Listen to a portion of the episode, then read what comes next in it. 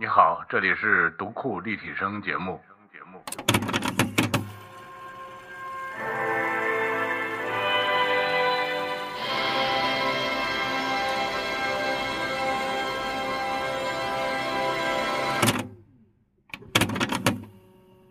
你好，我是老六，欢迎收听读库立体声。呃，这是我们读库 APP 开张之后的最新的一期读库立体声。但事实上推出的呢是一个老节目，这是二零二零年的六月份，呃，我们完成了那次艰苦卓绝的从北京到南通的搬家之后，呃，梁文道老师拉着我，我们在他的主场录了一期八分，聊的呢当然是永恒的读书话题。呃，时间过得非常快，呃，节目录完到现在已经过去将近两年了，但是呢，我想呢，我和道长当年我们俩那种。掏心窝子的感觉，现在听起来依然是新鲜的，所以呢，这次就把这个老节目当成我们读库 APP 开张的一个新的贺礼来送给大家。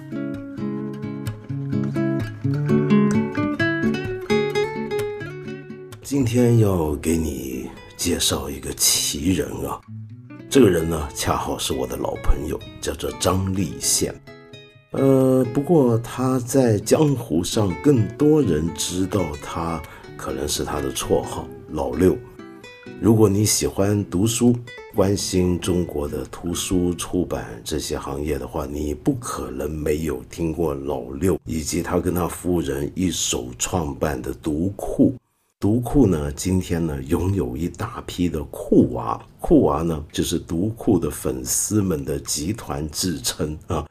前阵子呢，江湖上面有个消息震动库娃，乃至于整个中国喜欢读书人的整个圈子。为什么呢？就是因为忽然之间看到老六在他们的公众号上发了一篇东西，就说到呢，他们要求助，那是怎么回事？正好那时候呢，就是接着单向街向读者发出求助信号没多久的事儿。很多人还担心，莫非是新冠肺炎打击到了读库，使得他们也开始要跟大家求助。后来大家发现，原来此求助不是彼求助。呃，你可能在网上看过一小段视频，读库经过大家的帮忙之后，现在几乎有了一个要跟亚马逊或者是京东、淘宝一拼的架势出来了，太惊人了。做读书的事业居然能够做到这个地步，老六确实是个奇葩。那么我今天呢，就请到老六过来跟我聊一聊他们搬家之后的一些的情况。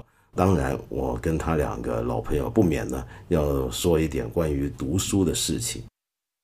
好，那么今天呢，我非常开心啊，在八分这个节目请来了我的老朋友老六。老六呢？但是现在呢，我发现也没办法，就光叫他做老六了。为什么呢？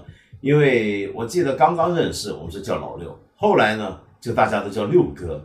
呃，自从我看完他们新发的一段关于他们搬家的视频之后，我以后大概得称呼您六爷了，六爷。呃，基本上现在我们都已经到了六叔的这个这个辈分了，但是六爷还到不了。啊，很快了，快了。但我看你那个视频，我觉得这个看起来怎么有点像亚马逊的规模开始出来了？这是奔着上市的道路走啊？其实不是上市，是因为可能跟读库的这种自己的需要有关系。所以呢，我们这一套自动作业系统，大家看到之后都好酷啊，都特别。太惊人了，这个这个感觉不像，因为我们传统做书没人这么弄。是的，但是我的解释呢是，大部分的出版机构，他们即使有钱，他们也没必要这么做。大部分的出版机构都是 B to B 业务，他们就是把书发给渠道商、中间商，所以他们的仓库呢用来托管这种业务就够可以了。那最终发给京东、发给当当，京东和当当可能能用得到这套系统。但是对于读库来说呢，我们是直接和读者处理读者的订单，所以只有我们才有这个需求，所以跟财大气粗没有关系嗯，这纯粹是因为你们的整个经营方法非常的独特。我在这里稍微再解释一下，就是读库是一个，我觉得目前中国国内一个非常非常独特的一个出版机构，就是所有的书方向、设计、用纸、印刷都有一套它独一无二的，就你拿上手，你就知道是他们出的、他们做的这样的一种感觉跟格调。然后这么多年来呢，都是从直销，就你们自己直接发货，对不对？是的。最近看到你们的消息，我觉得特别感慨，因为我很记得最早你在做读库的时候，就从刚刚开始那本木刻的时代，就双月刊的那样的时代开始做。我记得那时候十来年前，是不是？十五年前。十五年前，呃，我们也差不多那时候认识的吧？大概十五年前之后。对对。我记得那时候还是你跟。你夫人好像老有印象，你们是老骑个车 去发货去送送送这个图库，就完全是个家庭手工。还要去邮局寄书，对，还要去邮局寄书。我都记得那时候，你你你，我对你的印象就是你完全在用一个家庭手工业的一个方法 在做这个东西。然后十五年现在到了这个地步，那真是。这是让人非常感慨，就跟你的称号从老六到了六爷一样。这你自己怎么看这过去十五年这段经历？因为大家都觉得这不是一个很企业化的方法，甚至不是传统出版社的一个做法。呃，我除了编辑的这一方面，应该还有商人的这一方面，或者说一个管理者的这一方面。这个是这个基因是必不可少的。我作为一个管理者或者作为一个经营者呢，我认为自己做的最正确的判断就是，读库刚刚兴起的时候，那时候是零五年，那时候我们身边的人都以我不会用网络银行，都觉得这是一种美德，都显着对现代、对当代的网络技术、对这种工业化很排斥的样子。嗯，所以呢，在早期的时候，读库还接到的都是一笔一笔的邮局汇款。我们呢也要到邮局去寄书，但是我当时有一种感觉，就是中国用不了几年，大街上跑的都是快递员，嗯，这是我的感觉，我自己的切身体会就是这样。一开始我们到邮局去寄书，过了没多久，我们家就有人敲门，快递员上门，他说你要发快递是吗？我来给你发。然后呢，第一个月可能我们给他结算的快递费是六百块钱，第二个月就变成一千六。第三个月就变成三千，第四个月就变成六千，所以我就说，如果我有资金的话，我一定要投到快递业。你就知道它是一个巨快速膨胀的一个行业。这时候我就感觉，就是属于我们直接和读者发生关系的时代到来了，不需要再经过中间商了。就是首先呢，互联网也好，包括现在的移动时代也好，它真的不是纸质书的敌人。它应该是纸质书的朋友，至少是很好的工具。我们必须要拥抱它们。不管到什么时代，纸质书都不会消失。当然了，它可能占比没有原来那么大了。你像我们小时候，除了读纸质书，你完全没有其他的文化娱乐方式。呃，我们现在占据年轻人大部分时间的东西，在我们年轻的时候都不存在。我觉得这个世界上容不下那么多纸质书了。也养活不了那么多以纸质书为业的人了，但是呢，从另外一个意义上来说呢，我们抛开这种情怀因素，好像或者叫鄙视链啊，好像读纸质书的人就必然会高人一等，呃，或者说因为我小时候读，我对纸质书有很深厚的感情，所以我舍不得让它消失，我必须要支持它，等等等等。我们抛开这种情怀或者叫价值判断。我想，我们直接从事实判断上来说，纸质书是不是有电子阅读所不能取代的优势？我一直在关注这方面的科学文章，呃，在国外呢也有一些这方面的研究。我呢在邀请一个国内的科普作家，也在写这方面的文章，就是我们平心静气的来探讨一下纸质书是不是具有这方面的价值，就是对人真正的。呃，认知对人的大脑、对人的知识的影响，有电子书不可取代的东西，呃，肯定是有的，并且这个文章呢，我也在很期待它的出炉。等出炉之后，可能我们说起来会更有科学依据，而不是只是有一些情感寄托。我一直认为，当然我们都同意，我们现在电子阅读的时间比过去多了很多。我大概是我人生 二十年来没试过这样子，有几个月是不飞的。我平常的生活是一个礼拜飞两趟。那么像我这种人的生活，我再也没办法背着一箱书到处跑来跑去、飞来飞去，所以我被迫要用很多电子阅读。可是我一直有个感觉，我认为我们过去常常有一种很简单的一个工具进化论的想法，媒体进化论的想法。就比如说，认为一个新的媒体出现，就必然要取代旧的一个媒体。当然，有些例子是对的，比如说出了光碟之后，录像带就没有了；互联网串流之后，那么光碟就开始下滑了。可是问题是，也有一些媒体，我们可以看到它不是这样。比如说，刚刚开始有电影的时候，很多人认为那是广播电台的末日；然后后来有了电视，大家又觉得电影要完蛋了。大家不会去影院了，大家不会去影院了。结果发现完全不是这样，改变的其实是什么呢？比如说以前我们去电影院，最早的时候，我们的上两代人，比如说抗战那个年代的我们的祖先，我们的前辈们，他们以前去电影院，他们除了看娱乐电影、看剧情片之外，他还去看新闻。他比如说先看，呃，前方战线现在什么情况？哈，要看新闻。但我们今天没有人会想去电影院看新闻。因为这样的功能是由电视台来承担，或者由别的媒体来承担，所以电影它其实不是被电视干掉，它反而是电视帮它逼出了一些只有电影才能做到的东西，它必须专注做那样的事儿。是的，对对对，文道你这个说的太对了。对，读库后来就像您所理解的，您所看到的，我们在做什么，其实就是叫四个字，叫让书像书。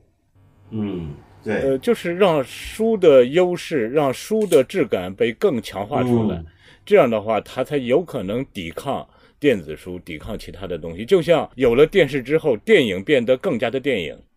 是的，所以为什么你们的读者我们会这么喜欢？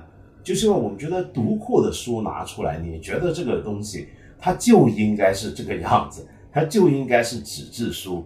所以我觉得这个是你们做的很对的一件事情，就是说。抓到了书，纸本书活在这个年代，它大概就有点像电影一样，或者是现在有很多人重新要听黑胶唱片一样。为什么？因为它有一些东西，那个东西是不能被替代的。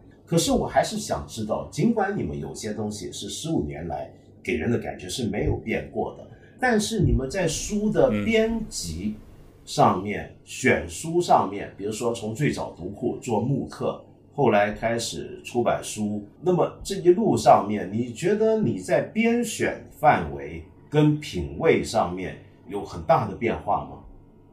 我个人感觉在细节上有变化，但是它的本质的内核应该没有大的变化。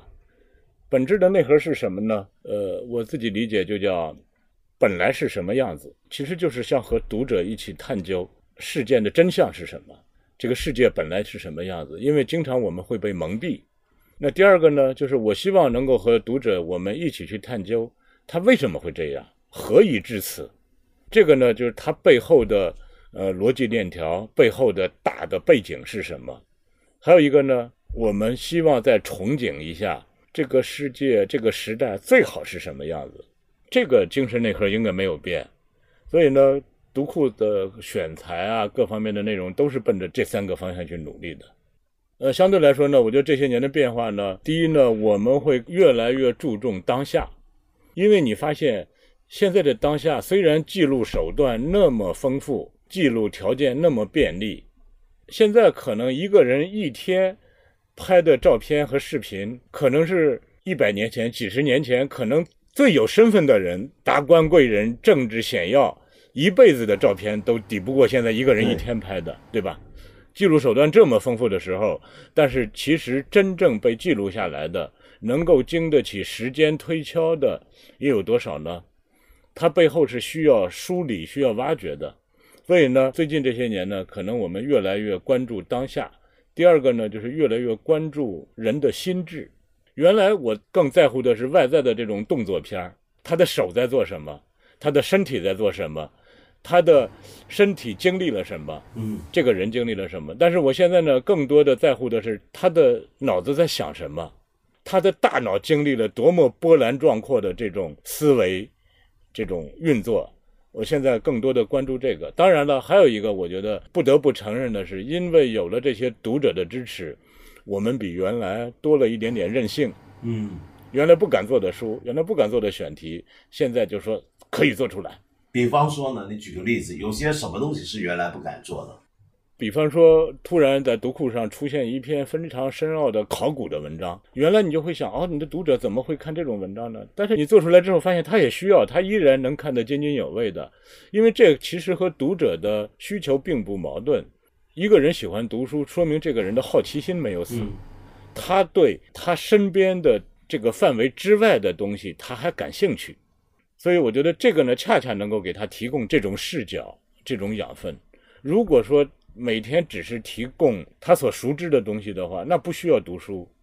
那网上推送给大家的东西多的是，身边的廉价信息多的是。嗯，我我太喜欢你刚才讲这个话了，因为我这几年我们在做的事情，我也一直有点这种想法。我觉得不要瞧不起自己的读者跟受众。我觉得在做书、做这种文化传播里面，我觉得今天有个很大的毛病。就是很多人不知道为什么在做的时候，把读者的这个起点降到太低，总在觉得这个事儿他们不懂，总在觉得这个事儿他们不知道，总在觉得某些事情他们不喜欢。但是你好像其实你给我的感觉，你做的东西就一直挺瞧得起你的读者的。嗨，文道，我跟你分享一个人哈，就是我们决定要来要来南通的时候，第一个想到的是一个人的名字，这个人叫季敏书。你听这个名字，你不知道他是男是女，是老是幼。这个人呢，从读库第一年就定读库，每年到年底的时候，他给我汇一笔款，然后发个短信告诉我说书款已汇，我就告诉他说好的，收到。这样持续了十五年，他留的地址就是南通的地址，所以我知道他是南通人。我们每年的订户有几万人，为什么这个人我能记得呢？是因为这十五年间，大家想我们的这个支付方式发生了巨大的变化。一开始是邮局汇款，后来呢，大家越来越喜欢用网银。网银呢，我们当时就公布了五家银行的银行卡，方便大家来汇款。呃，收到了很多笔汇款。后来随着这个移动支付啊这种方便，银行汇款越来越少，越来越少。到最近这几年，我们这五张银行卡每年五张卡只收到一笔汇款。就是这个人的，就是这个南通读者的汇款，所以我对他的印象太深刻了。对，这么好玩的一个人，这么有趣的一个人，我一说到南通就想到这个人。所以呢，我们这次最终呃在南通开业的时候，我给这个人发了个短信，我说您能不能来现场看看？他来了，来了，我才知道是个男生，比我大一岁，生意是做电焊生意的。哇。其实你说，呃，男生奇怪吗？比我大一岁，这个年龄奇怪吗？他所从事的职业奇怪吗？我认为这都不让人意外。真正让我意外的是，后来因为他在现场，那个我们活动现场，我也说到了这个人，我也说到了这个，好吗？我们五个银行卡来伺候着一个人的这个故事。说完之后，很多媒体对他也很感兴趣。活动结束之后呢，有媒体来问他，他就说我没什么好说的，我就是读书而已。就那么淡淡的两句话，所以我觉得这个人他的分寸感、他的得体感，跟他的职业、年龄、地域都没关系。这就是我们的读者。所以你真的，你永远不要用职业呀、年龄啊、地域啊，包括星座啊贴一些标签他唯一的身份就是他是一个读书的人就可以了。我我觉得这就让我想到另一件事，就我觉得你们的读者是很特别。第一，你给我的感觉，像你讲这个故事的时候，就是。你是会知道你的读者的，就明明你们的有那么多读者，当然你肯定不可能知道全部你们的读者的名姓、籍贯、呃户籍地，这是不可能的。但是你至少好像对他们好像有一定的总体的认知，然后反过来，你的读者就读过的读者也对你们有一个很强大的一个向心力。就比如说你们过去做活动，比如说你这趟去南通。就有多少这个地方上全国各地飞过去的一些读者，这是很罕见的。就是说，跟一家出版社、出版机构有这么深厚的关系，你会不会认为你们已经形成了一个很强大的、很向心的一个读者社群呢？大概是在十年前，也是长三角一带，我们的读者他们发起了一个叫“漂流本”计划，有一个笔记本到一个城市，这个城市里的读库订户聚在一起，然后呢，在上面写几句话，甚至还加点别的东西，然后再飘向下一个城市。最后呢，这个本子漂流了四十三个城市，来到北京，交到我手里。真的，我当时我的感觉就是，给我当皇帝我都不愿意。呃，我们就单说这个漂流本。他如果漂流到一个相对比较大的城市，读者比较多的城市，说：“哎，今天下午我们大概有十二个人聚集在某个咖啡馆，我们一起来喝杯咖啡，聊聊天儿，完成这个漂流本，可以吗？”肯定是大伙儿都乐于参加。但是如果在一个很小的城市，如果只有一两个人要参加，假如说你是一个年轻的女孩，你怎么放心去参加一个这样的根本不知道对方是谁？那会儿还没有现在微信啊、微博这么方便的，那时候就是靠短信来联系。你怎么放心去到一个陌生的地方去见一个陌生的人呢？但是呢，他好像一说是读库的读者、读库的订户，可能本身就会让他消除这种疑虑。我没有说，就凡是读库读者，人都有基本保证。对，所以我觉得这个可能算是读库给大家能够提供这么一点点可识别度吧。那当然，从另外一个角度来说，我我觉得我们做的比较好的是，我们基本上没有去策动什么读者活动，嗯，也没有对读者提太多的要求，给他们添太多的麻烦，我们也没有整天想着去怎么讨好他们，去求着他们、哄着他们来买我们的东西。呃，我觉得彼此都不需要，大家都是成年人，都能做出自己的判断。也有很多离开的，肯定是我们做的让他失望了，他离开了。但是也有很多处的像亲戚一样，嗯，最后还时不时的羞辱我几句，甚至读库也不买了，也不订了，但是依然是朋友，都有。我觉得这样挺好的。对，做到这个程度，呃，书卖多少，挣多少钱，不是说我都多清高哈，但是真的已经没有多到多多少意义了。最美好的，或者说我自己生活中。经历最多的、最心满意足的，能够让我吃得好、睡得好的，就是这些东西，而不是说我整天去数钱。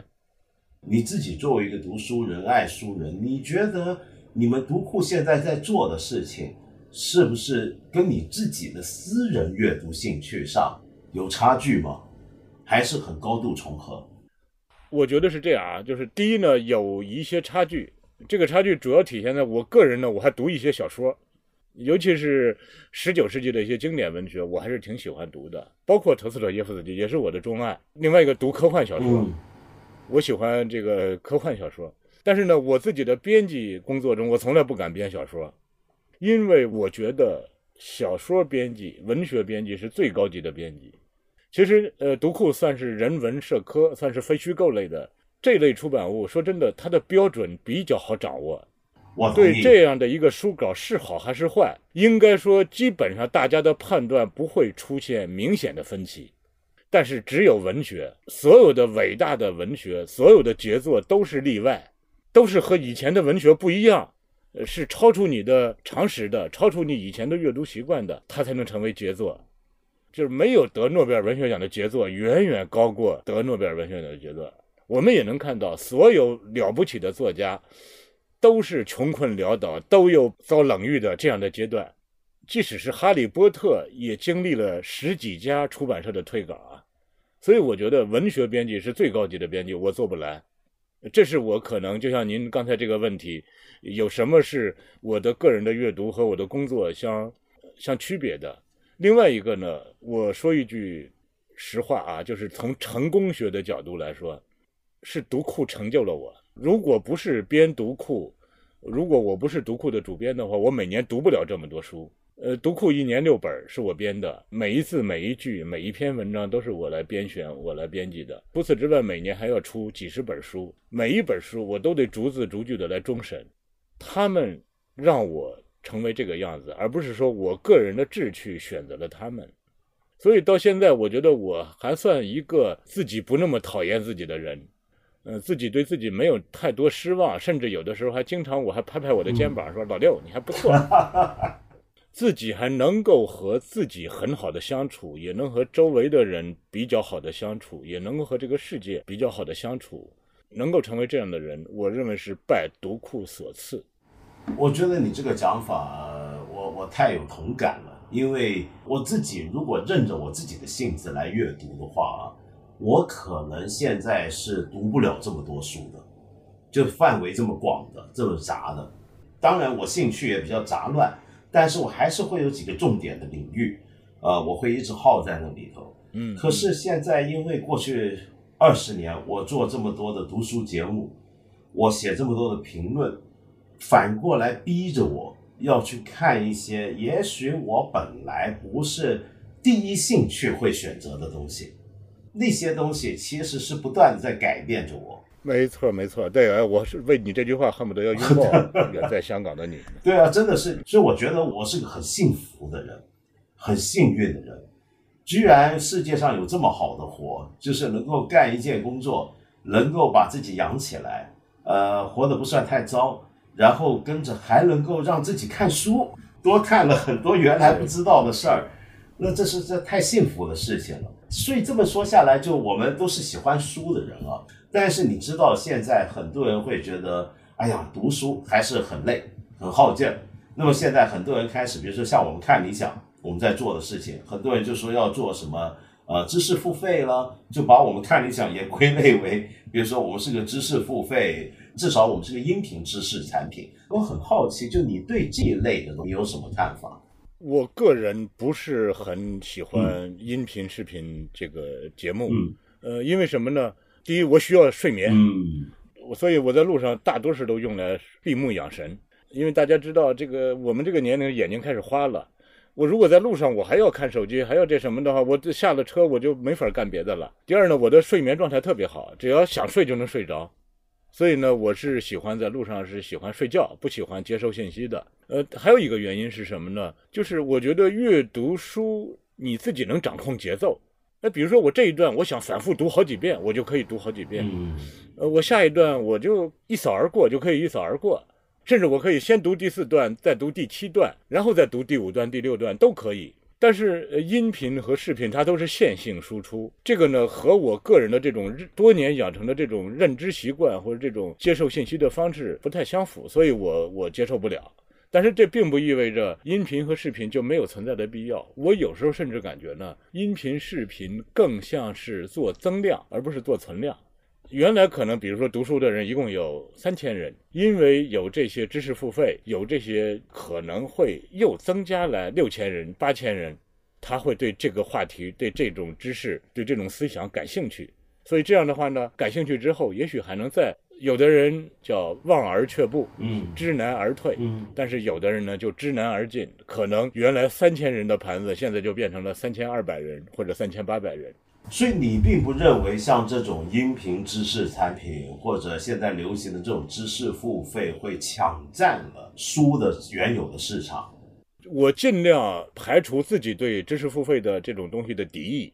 我认为它不是我们的敌人，它应该是我们的朋友，甚至是我们的同盟军。第二呢，我觉得也不存在鄙视链，就认为听音频啊、听视频啊，就好像不是真正的阅读，不是真正的读书人一样。我觉得他能够把这种碎片时间，把通勤路上的时间用起来，这本身就是很不得了的一个事情。那么第三呢，他也许会听过的很多内容，他最后能够激发他，能够触发他对某一个东西产生深入探究的这种兴趣。这种冲动，他再去深入钻进去，我觉得是一种很好的桥梁作用，或者很好的一种引导作用，或者叫引流吧。所以我认为这是挺好的一个事儿。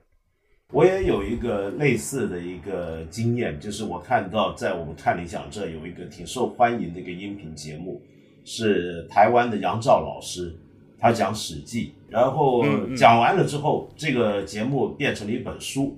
一开始呢，做这这样的事儿呢。呃，大部分人本能反应就是，假如这个音频已经卖了好几年，也卖了那么多了，那么谁还要去买书呢？对不对？但是结果发现不，这个书很畅销，还卖的挺不错的，就可能说不定比我们买音频的人还要多。那这是一方面，第二方面就是有时候，有时候我介绍一部大部头或者介绍一些书，结果有偶尔就会发现，呃，我介绍的那个书卖多了，带货小王子。对对对，没错，我就干这个的嘛，你晓得。就人家不会觉得你看了这个节目，听了这个节目，就好像已经知道了那本书的所有的东西，所以就不用读了。其实没有这种互斥的作用。是的，是的。你看杨照老师，他是很好的一个演说人，他讲的的确有那种让你能听进去的那种魅力。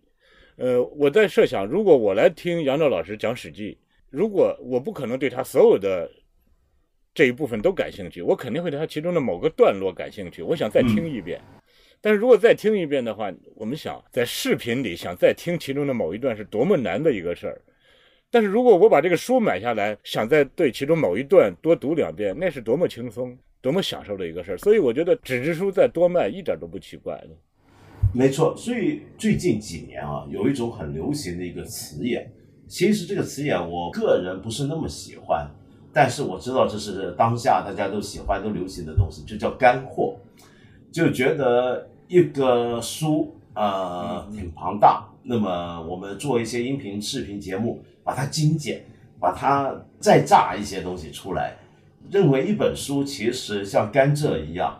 然后把所有的剩下的东西，一本书大部分东西其实都是蔗渣，都可以丢到一边去。这让我想起来读库啊，我最早看读库，我的印象就是第一印象就是完全反潮流的。为什么呢？因为当年其实大家看杂志也好看这种种的以书代刊的刊物也好，大部分文章都在往越来越短的方向走。但是读库一篇文章动辄就几万字以上。那么这完全是反方向的走法。如果今天有人跑过来跟你说，呃，老六，这个你们的读库这些东西是不错，但是能不能再弄点干货呢？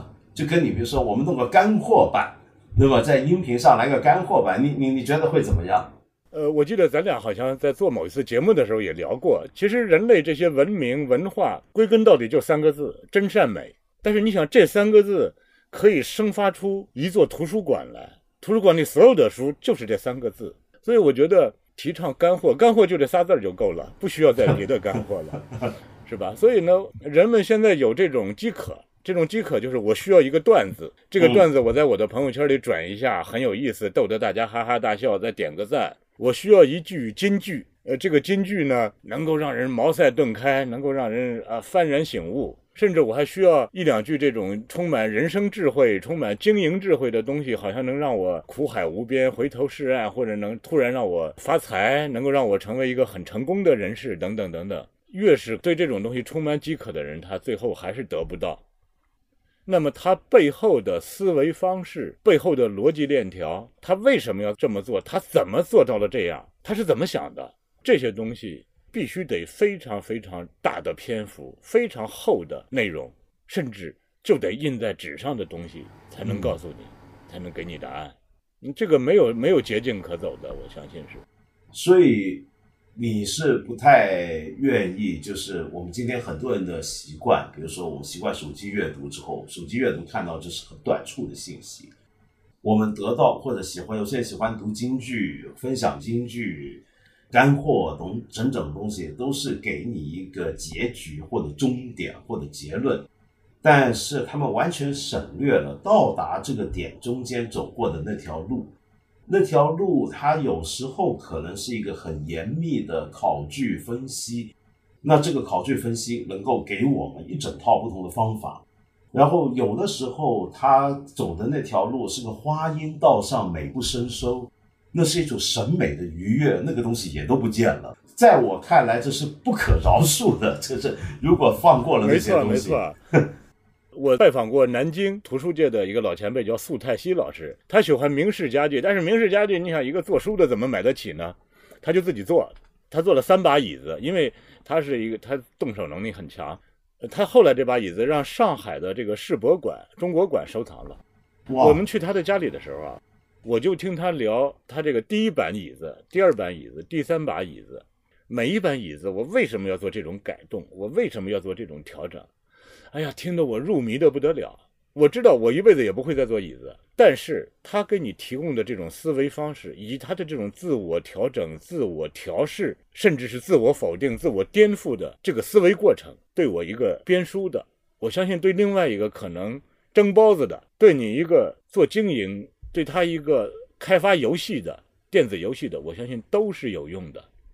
但是我们恰恰忽略了这种东西，就是好，我为什么要去看一个做家具的人聊呢？他背后聊的可不是家具啊，他是智慧的生发过程，太迷人了，那个过程真的是。我也有一个类似的经验，我常常提起来，因为呃，我们跟日本京都一个卖布包的合作嘛，一起做一个连成的一个布包，那个哦，我看过那个包，很漂亮，很漂亮。哎，我们应该给你一个，我不晓得还有没有，下回在补货的时候留给你一个。那个做主题装书还挺不错。那我去看他们那个工作坊在京都的时候，他们有一天带我从早到晚看他的一天的工作流程，然后他们就让我看每天最早上班那个人啊，那个师傅，他一定要最早上，为什么呢？他是裁布的，就你每天你要做包，你首先得把布拿出来，那没有这第一个流程，后面都别活都别干。那他裁布怎么个裁法呢？有个小仓库。里面一大捆一大捆布，他两个助手把那个布抬在那个布桌上，他要裁。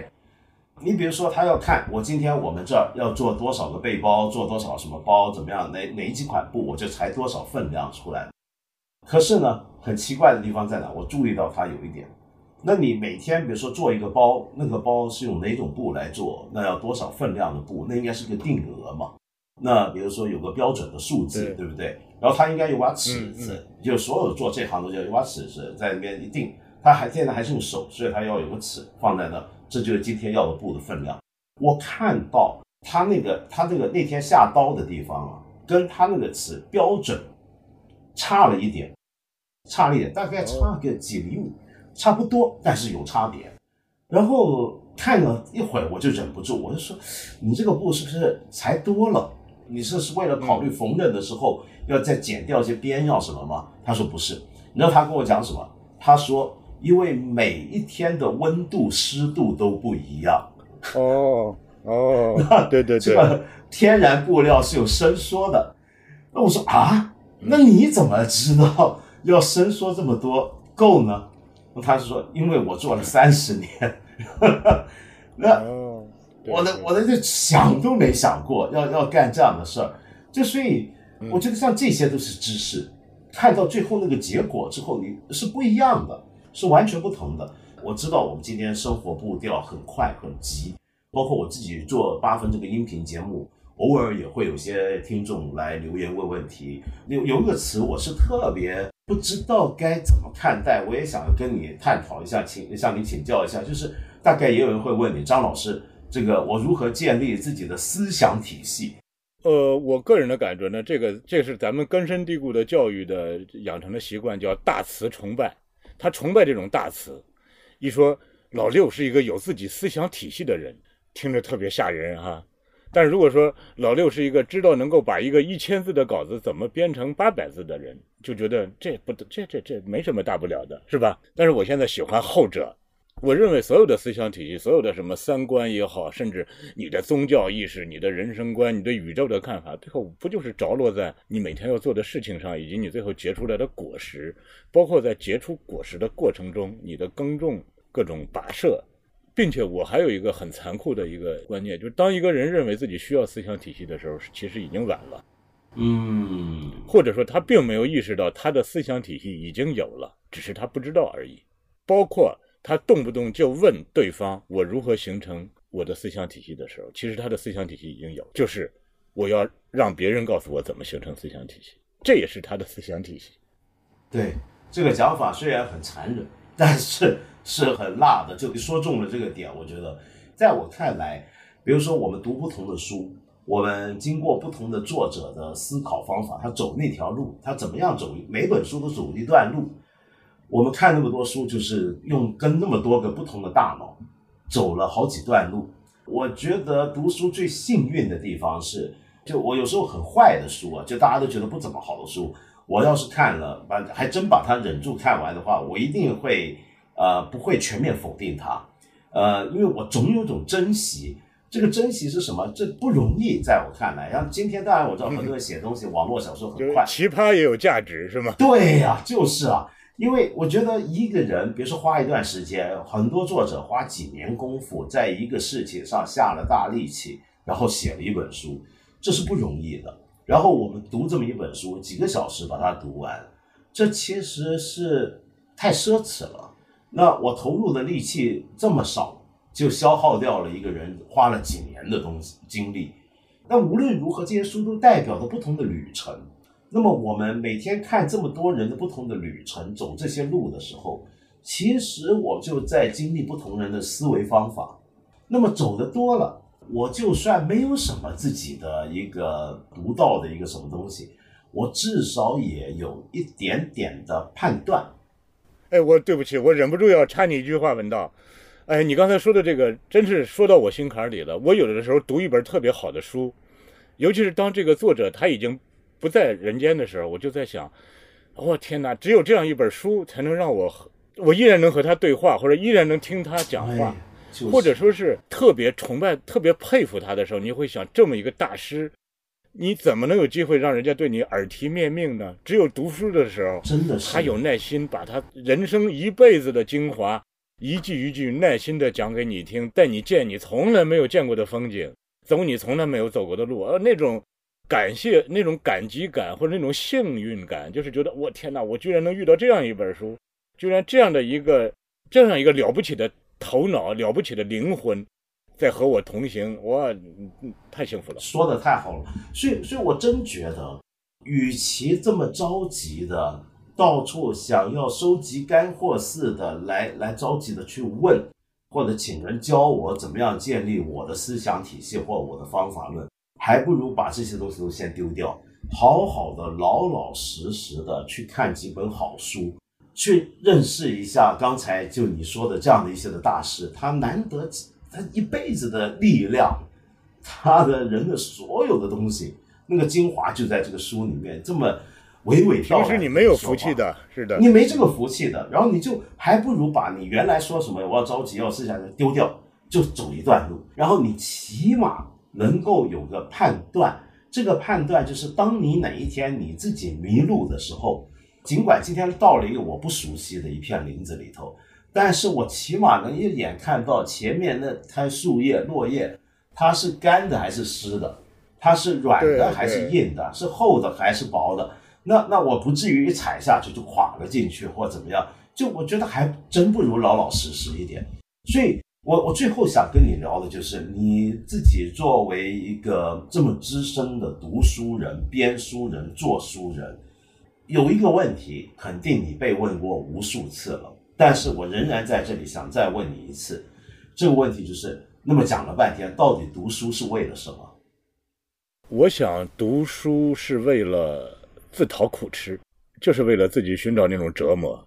就首先读书没那么容易，一些印在纸上的文字，对它能够阅读、理解、消化、吸收、重组，甚至还要和你读过的其他的书和你读看过的其他的电影。和你人生的其他的经历，甚甚至和你刷的一段抖音产生关联，糅合在一起，这是非常复杂的一个智力劳动，并且读书中让你体会更多的是痛苦，你的孤独，对吧？你的自我否认、迷茫，甚至是找不到路的那种感觉，呃，那种绝望感，我觉得都是读书带给你的。你如果不读书，反倒会活得很快乐。所以呢，就是。读书可能，如果说有点用的话，就是能够让你体会到一种痛苦了。呃，如果说它有一点点积极意义的话，就是能够让你抵达思想和心智的更深处。我非常赞成，因为我常常觉得读书是自讨苦吃的。就像你刚才说，你编读库，所以你被迫要看了很多原来未必是你最想看的东西。读书有时候就有这个好处，这种自讨苦吃就是我去看一些可能我并不同意的东西，我并不喜欢的东西，或者我并不是这么认为的东西，但是它锻炼你，它给你一个机会去发现自己可能不足的或者限有限度的地方在哪里，你才像你讲的，最后才能到达一个更深的一个地方。因为很多读者已经进入到操作层面了，他们更关心的就是我为什么平时读不进书去，我怎么才能把这个书读进去？我的个人的经验是，因为我自己戒烟成功了，嗯，我也是戒了有两回戒烟没有成功的经历，最后一次戒烟成功了，戒烟到现在已经将近二十年了，没有再抽过烟。我就在想，我戒烟当时为什么成功呢？就是我时时跟自己提醒，就刚戒烟的初期，我说你随时可以复吸。我说如果你觉得戒烟很痛苦的话，你就不要戒了。所以呢，我从一开始，第一，我没有像很多人一样，恨不得开一个新闻发布会宣布自己戒烟的消息，对吧？呃，也没有说就这个监督，压力来监督自己是吧？呃，我要把戒烟的样子做给家人看，做给朋友看，没有，我就悄悄的戒。我一再劝自己，我说戒不了就不要戒了。哎，结果很意外的成功了。其实我觉得读书也是这样，读书也不是说你就欠谁的，你一定要读，不存在这种义务。如果真的你不喜欢读书，就不要读了，并且也不要把读书当成啊给爸爸妈妈一个交代，或者是哎呀，我要摆出一副爱读书的样子才能讨得心爱女孩的喜欢等等，把这些东西都去掉，把这种装饰作用都去掉。如果你真正觉得自己的小小的心灵、小小的灵魂需要有那么一点点冒险，需要有那么一点点刺激的话，就去读书。如果不想读，就别读了，就别整天逼着自己非得要干自己不喜欢的事情。这样，哎，也许下来反倒读了几本书。读书的架势摆得太大，仪式感摆得太大，意义想得太重的话，我想可能读书就失去它本来的东西了。对我最后还有个老刘，我还有个问题想问您啊，就是一个一个闲话一点的问题，就是你怎么看人情书这件事儿？比如说这么多年来，你有没有遇过一些人，比如说交个书稿给你，其实呢，按你的标准来讲啊，你是不太想出的，但因为这人，哎呀，是个朋友或者朋友的朋友或者怎么样，不知道该怎么跟他推或不好推，就出了，或者说。呃，不出，那你也要跟人家有个讲法，有个交代。你你会怎么处理这事儿？呃，像这种事儿呢，我一般就是直接就说，我说这不是我的出版方向，我不出。那有人就让我来做推荐，让我来写腰封。我说，第一，你不要让我来写，让我来推荐；第二，你也不要再找别人去推荐了。他们一般也都接受了。哦，真的，因为我觉得，对这个朋友之间相处。都会给对方留有一个拒绝你的权利。如果连这个拒绝你的权利都不留的话，那也不是朋友。对，刚刚说的那个话的第二句，我觉得就够狠。这个我要学一下。就是呃，我当然是遇过大量来找我推荐的了。那么我过去曾经有很多年。我如果他还要再解释的话，我会再跟他说：“我说，呃，因为你这本书的目标读者不需要这些推荐。”呃，如果有人真的真心想推荐的话，那么那些文字也应该属于书之外的文字，你就应该做一本干干净净的全是你自己的文字的书，不要让别人的文字放在上面，不要让别人的序、别人的解读、别人的推荐放在上面。当然，也许我交的朋友比你的朋友档次高，他们都能接受。这肯定是，这个我要好好学习一下，这个太牛逼了。为你最后这句话，我要学习。那么，如果对方感到不满意的话，如果跟我这么讲的还是不高兴，我突然说：“哎呀，我原来以为你是我的朋友，我会认为你的档次是应该是极高的。”好，我学下来了，我学下来，学下谢谢你啊，老刘。那么今天就辛苦你了，谢谢你跑来这一趟。没有，哎呀，太开心了，你赶快来北京吧，我们继续喝。对，就是。我看了你们搬到南通那个事儿，我还以为就你也过去，我还说那以后在北京找你吃饭怎么办？那原来还好，你们编辑部还在北京。是的，并且我也希望你得空去南通看看，甚至在南通我们的那个场景里录一下你的节目。好啊，好啊，好好玩。好，我也觉得很好玩，好极了。那么就这样，老六，那等我呃回到北京之后，我们再约次见面吧。好久没吃饭了，大伙。好嘞。好吧，OK，好，谢谢你，再见，谢谢，谢谢，再见，拜拜，再见，再见，你了，哎，再见。因为这场瘟疫，我到现在都还没办法回到北京。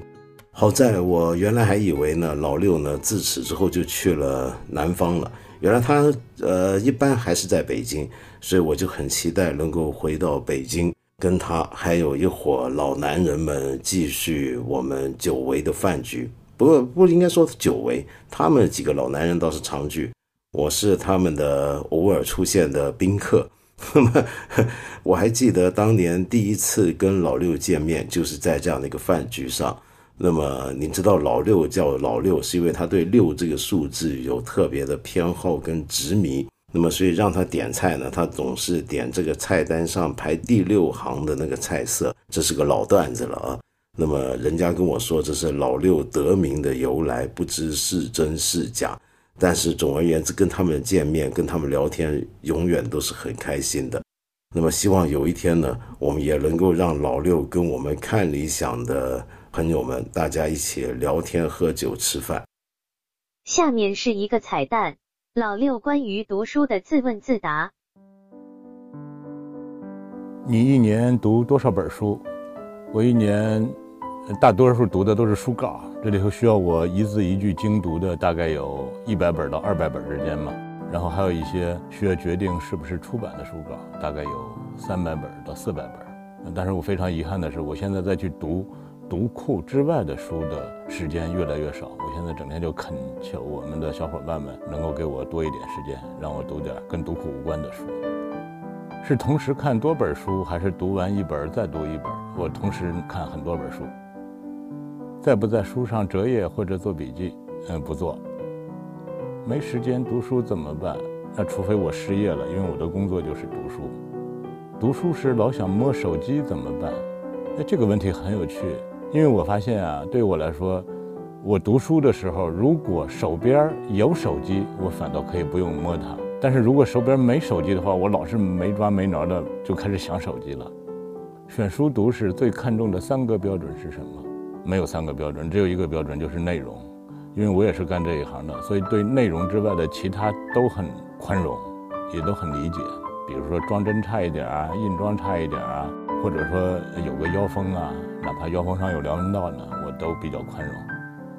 怎么判断一个新作者的新书值得读？呃，这是对我来说是基本的职业能力。我基本上能够读个几百字下来，就能判断出这个作者是不是有足够的比例，以及他的内容是不是有价值。书读不懂怎么办？努力读吧。读不懂的书可能对你来说正好是一种挑战。名著读不下去，还要不要继续？呃，我觉得这个要分年龄。如果是年轻的时候，必须要逼着自己读几本名著。当然了，到了我这个年龄，可以不妨放松一下，读不下去就不读了。什么样的书不用读？嗯，对我来说，没有不用读的书，哪怕是一本极烂的书呢，我也要看看它，至少可以有一点反面教材的意思。什么样的书值得定期重读？呃，这种书也很多，抱歉一时半会儿想不起来了。平时用电子阅读器多还是读纸质书多？我读的纸质书大多数也都是在电子阅读器上，因为我们现在虽然出的是纸质书，但是呢都是无纸化办公，都是在电子阅读器上来做审校、编辑工作。很多人说书价太高买不起，你同意吗？我当然不同意了。我们可以看一下我们最近微信或者支付宝里的支付记录。应该说，第一呢，你有没有花多少钱买书？第二呢，那个关于书的支出肯定不是里面最高的，甚至有可能是最低的。家里地方小，书放不下了怎么办？我觉得现在有一个很好的办法，就是让书参与二次流通。这也是如果我是一个投资人的话，我会非常看好多抓鱼。如果有一天不做书了，会去做什么？我想象不到，想象不出来。对想读书又迈不开步子的人有什么建议？嗯，没有什么建议。我觉得也不要勉强自己，不想读书就不要读好了。